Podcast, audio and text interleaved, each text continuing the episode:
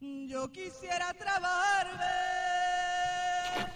como trabajan los bogas.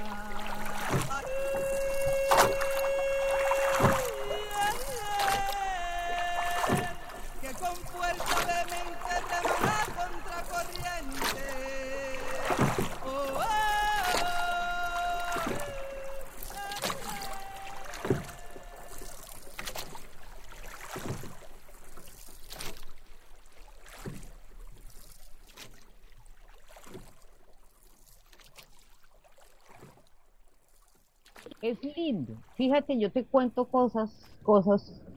Aquí en los años 79-80, cuando Nicaragua empezó a decir que el archipiélago era nicaragüense y no colombiano, el presidente de aquel entonces dijo que Colombia era hispanoparlante y católica. Y resulta que el archipiélago es criol parlante y aquí tú tienes bautistas, adventistas, pentecostales, católicos. En un territorio tan pequeñito como el nuestro, te doy un detalle, hay 17 iglesias, 17 templos.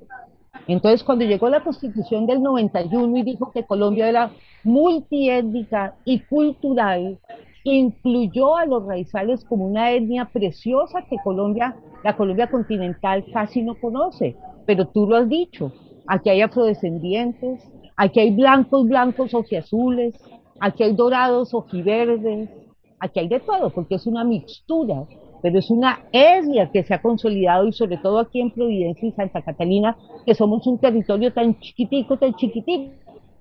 Fíjate, Providencia solo tiene 17 kilómetros cuadrados y Santa Catalina, la isla en la que yo vivo aquí hace 30 años, tiene un solo kilómetro cuadrado y somos 200 habitantes. Y es multiétnico y pluricultural y es diverso, porque además tienes que contar que tenemos tierra y tenemos mar. Ese mar que nos han ido quitando y quitando y quitando de a poquito. Pues mira, eh, esto que me has contado es súper sorprendente. Me sorprende ya que en un territorio tan pequeñito hay tanta diversidad, hay tantos templos, hay siempre muchas personas distintas. En cambio, por decir, pues realmente estoy sorprendida ya que la diferencia es que acá en Colombia, en cada ciudad, no hay tanto esa diversidad y esa combinación de personas, también esa cantidad de templos, aunque hay muchas ciudades grandes, eh, pues la verdad es súper bonito, ¿sabes? Porque ya que se pueden socializar de muchas formas y se conectan entre las personas. Entonces es muy distinto. Mira, acá en Barranca eh, la mayoría de personas somos blancas y no hay tantas personas que provienen indígenas o que vengan de otros lugares a vivir. No, la mayoría somos de acá, aunque somos un distrito, una ciudad siempre grandecita, en, no hay tanta esa combinación. Entonces es súper importante eso y me sorprende ya que en aquel territorio es muy bonito, la verdad. Pero Bueno, te cuento te más, contaré te, de cuento- Ah, te voy a contar una cosa que ahora que dices de los templos. Yo no soy raizal. Yo llegué aquí hace 31 años. Y cuando yo llegué aquí, pues aquí no había luz, aquí no había radio, aquí no había televisión. Cuando ya llegó la luz, todos los medios de comunicación de Colombia aquí no llegaban. El medio de comunicación más importante era el púlpito porque era en la iglesia o en el templo donde fuera, donde se contaban los unos a otros lo que estaba pasando en la comunidad. Eso hoy es totalmente distinto, porque fíjate que las redes sociales, como estamos conectadas tú y yo ahora, y después del huracán, empezaron a sacar toda esa capacidad de comunicación que tenía la raizalidad y empezó a juntarla y a unirla y acercarla un poquito más al continente. Pero te cuento otra cosa. Yo viví en Barranca un año, hace muchos, muchos años. Cuando era reportera de orden público, yo ejercía, vivía una parte en Bucaramanga y vivía otra parte en Barranca Bermeja. Era reportera corresponsal del Magdalena Medio, pero tenía asiento o en Bucaramanga o en Barranca. Ahora sí te escucho. Eh, bueno, ¿tú has venido acá a Barranca? Sí, sí, sí, por eso te digo, yo viví unos buenos años entre Bucaramanga y Barranca Bermeja, claro que sí. Eh, ¿Y qué te ha parecido cuando, pues, cuando viniste? ¿Qué te pareció? Lo que pasa es que en la época en que estuve yo allá, que fue la segunda parte de los años 80, era una época muy violenta de la historia de Colombia. Como te digo, yo era corresponsal de orden público y me tocaron, era, era profesora en la Universidad Autónoma de Bucaramanga y al mismo tiempo ejercía como reportera del noticiero de las 7 en esa época y me tocó una época muy, muy, muy violenta. Pero yo reconozco que son gente muy luchadora, me parecen increíblemente luchadores, me parecen unos valientes, me parece gente linda, honesta, fuerte, brava, eh, de una parte de Colombia que es absolutamente maravillosa. Disculpa que te interrumpa. Eh, tienes razón al decir eso. Bueno, acá la mayoría, si quieres te puedo explicar un poco más de acá eh, lo de Barranca Bermeja, si quieres. Claro. Bueno, acá la mayoría de personas somos humildes, ya que acá en Barranca nos une mucho lo que es la diversidad, la naturaleza, eh, la comida, todo nos hace muy unidos y acá todos hemos como crecido juntos. Entonces es súper interesante todo esto de aquí. Em, Tú fuiste al muelle, no sé. Por eso te iba a preguntar que qué significa para ti el río. Señora, ¿Qué significa para ti el río? el río para mí significa pues una ciénaga eh, súper grande que trae animales y cosas así. Y significa algo súper importante y reconocido de acá, ya que acá en Barranca Bermeja eh, los ríos y las ciénegas de acá es lo que nos hace muy identificados. Ya que por decir en otro lugar dice, oh, irás a, eh, tú sabes dónde queda una ciénaga llamada San Silvestre, o tú sabes dónde queda un río súper grande que le dicen el muelle, eh, sí, eh, ¿cómo se llamará esa ciudad donde hace parte aquel río o aquel ciénaga? Eh, dirán, oh, Barranca Bermeja, Santander, allí. Entonces es algo para mí, así lo, lo identifico como los ríos y todo eso. Pues fíjate que para la gente de tu edad aquí el mar tiene exactamente ese mismo significado. Aquí la gente se identifica con el pedazo, con la ciénaga o la bahía o las cosas que la gente se desarrolla. Fíjate que la cultura raizal, cuando uno, cuando uno le hablan de que uno vive en una isla, la gente piensa que todo es mar, mar, mar, mar. No.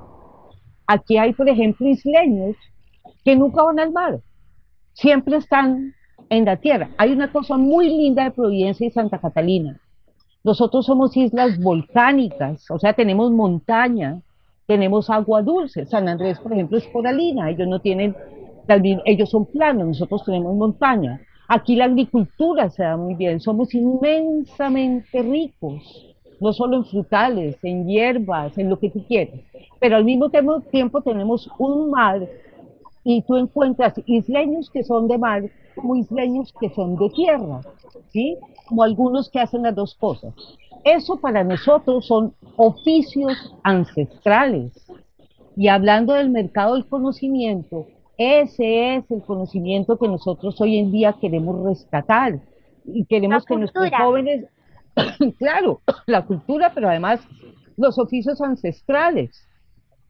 El pescador quiere que su hijo aprenda a pescar, el agricultor quiere que su hijo aprenda y que no se pierdan esas cosas porque otras personas de afuera vienen a decir que hay que conseguir más plata o que hay que consumir más. Aquí eso no, aquí por ejemplo no hay almacenes, aquí hay tres supermercados, aquí la gente no se, no se afana porque tiene que cambiar las cosas. Digamos que esa cultura del consumismo no existe. Entonces ahí todo lo que son los oficios ancestrales, el mar, los caballos, por ejemplo, que tienen un- una importancia muy grande, eh, la tierra, todos esos pedacitos de cosas son las que van formando la raizalidad de la que yo te hablo. esas cosas que son tan importantes y que se tras... Fíjate, por ejemplo, nosotros no tenemos eh, guías turísticos profesionales, nosotros tenemos anfitriones ancestrales, que quiere decir que son los viejos de nuestra comunidad los que reciben al visitante y les enseñan nuestro territorio, ¿sí? Tenemos el PIC, por ejemplo, que es un montecito de 360 metros sobre el nivel del mar, que cuando tú llegas arriba, tienes 360 grados de visión, alcanzas a verlo todo. Y la gente que guía a los visitantes son los ancianos, pensando que deberían ser los jóvenes porque tienen mejor estado físico. No, son anfitriones ancestrales. Y es por toda esa cultura, la misma que tú me estás contando a mí del río de Barranca Bermeja, la que nosotros hoy estamos peleando por mantener. Eh, mira, tú tienes toda la razón, eh, pues de lo que he entendido es que tú quieres decir que lo ahorita también aparte de la cultura que avance, también es necesario que no se pierdan las costumbres antiguas y las, lo ancestral. Claro, que no se pierda. Claro, que no se pierda. Y que no se pierda y que siga fluyendo todo eso que la gente siga reconociendo y recordando para que los jóvenes de hoy en día aprendan y sigan teniendo sus etapas que fueron pasadas, pero que sigan en un presente y avancen en un futuro. Exactamente, es que eso es muy importante. Fíjate cosas. A nosotros nos destruyó un huracán. La gente del continente vino a reconstruir nuestras casas y trajeron mucha gente de allá a decir, a contarnos a nosotros cómo construir las casas cuando nosotros ya sabíamos cómo construirlas. Aquí se construye distinto. Por ejemplo, se construye de acuerdo al cucurucho de la palma de coco. ¿Por qué? Porque el cucurucho de la palma de coco es el que indica para dónde va el viento y tú no puedes tener, por ejemplo, tu cocina a contraviento. Y ellos ignoraron toda esa sabiduría, ¿sí? Toda esa sabiduría la ignoraron y pretendían o pretenden todavía imponer las formas de construir en otros lados, que aquí no se aplica y que el huracán lo demostró. Por eso es tan importante tener en cuenta lo que hablamos aquí, el conocimiento de las comunidades. Seguramente lo que sirve para Barranca Bermeja y para el Magdalena Medio no le sirve para otras regiones de Colombia. Seguramente lo que nosotros hacemos aquí no le sirve a ciertas zonas del continente, pero toda esa sabiduría, toda esa sabiduría ancestral, todo eso que las comunidades van construyendo, que van enseñando, son las que nosotros tenemos que hacer y prevalecer. Es que no todos somos iguales, esa, eso, eso se llama la homogenización, que todos caminemos igual, que todos nos vistamos igual, que todos hablemos igual, pues no existe. Y eso lo intentaron hacer con nosotros y no pudieron. Y cada parte de nuestra Colombia y por fuera de Colombia, eh, sí, tienes razón al decir que no todos hablamos igual, no todos tenemos las mismas costumbres, las mismas enseñanzas o las mismas cosas aprendidas por, nuestra, por nuestro territorio, no. Pero, ¿sabes? Es algo muy importante que, pues, de mi parte, de lo que he entendido por ti y creo que tú también quieres que suceda, es que las personas eh, dejen avanzar y fluir más eso, que se conecten, que los jóvenes de hoy en día también conozcan otras costumbres de otros territorios, de dentro de Colombia y por fuera. Entonces, eso es muy importante, pues a mí me encantaría que los jóvenes de hoy en día, los adultos, hasta las personas ya de la tercera edad, también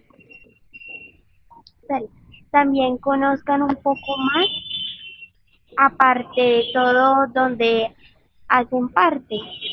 Creo que, por decir la parte económica y social, es algo muy reconocido, pero también que no le dan mucha importancia a muchas personas, ya que la economía, hay personas que dicen, no, eh, vamos al supermercado, un ejemplo, y vamos a comprar esto. No, no importa el precio. En cambio hay otras personas que sí saben un poco más de la economía y dirán, eh, bueno, este precio no es así, creo que ha subido un poco. Necesitamos arreglar esto porque esto proviene de tal parte, la papa la cosecharon en, en tal lugar y acá no tendría que estar así, más barata, más cara. Entonces eso depende de que la gente, de que la humanidad le dé importancia a muchas cosas que hacen parte de su territorio. Exactamente, pero ahí es precisamente tú lo has dicho, en la diversidad y en el respeto es donde está la paz, fíjate. Si todos entendiéramos que no somos igualitos, que no caminamos igual, que no hablamos igual, que nuestra cultura es distinta, que nuestras costumbres son distintas, si aprendiéramos a respetar eso y sobre todo a no ser soberbios. ¿Por qué te digo eso? Porque muchas veces aquí llegan con la soberbia del, del conocimiento, pensando que lo saben todo y que de pronto nosotros por vivir en una isla no lo sabemos todo. Seguramente no lo sabemos todo de allá, pero sí lo sabemos de aquí. Y nosotros queremos que se respete esa sabiduría, esa sabiduría. Es como si yo llegara en este momento a, a Barranca Bermeja a enseñarte a ti el significado del río, cuando tú ya lo conoces. ¿sí? llegan aquí a enseñarnos a nosotros a vivir cuando nosotros ya vivimos acá. Y en ese respeto, y en el, en el, en el respeto sobre todo al conocimiento ancestral, al respeto a las etnias y a la diferencia, es donde nosotros queremos que se pueda hacer una convivencia pacífica, ¿no lo crees? Sí, lo creo. Tienes toda la razón. Ahora sí, cuéntame quién eres, porque tú no, sé ni siquiera tu nombre y yo te cuento cómo es el mío. Eh, bueno, me llamo Milagros, tengo 13 años y hago grado octavo. Y también vivo con mi 13 años nomás, Milagros. ¿Tienes solo 13 años? Sí, señora. Fíjate, yo te llevo 51 años. Yo me llamo Amparo y tengo 64. Bueno, pues no estás tan joven, pero sí, tienes mucha inteligencia, lo cual te admiro mucho porque me has enseñado demasiado. Y tú a mí, y tú a mí, y tú a mí, créeme. Claro que sí. Eso, eso, es lo importante, que nos conozcamos y conozcamos las costumbres de cada lugar. Claro que sí. Serás bienvenida cuando quieras al archipiélago, aquí estaré para recibirte y que conozcas una etnia hermosa y, y linda, ¿ok? Gracias. Igualmente, eres bienvenida a Camarrenta del Mundo. Gracias, ha sido delicioso hablar contigo. Igualmente, adiós.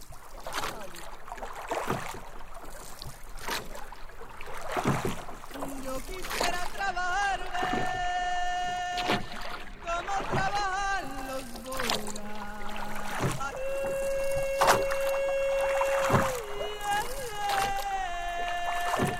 Que con fuerza de mente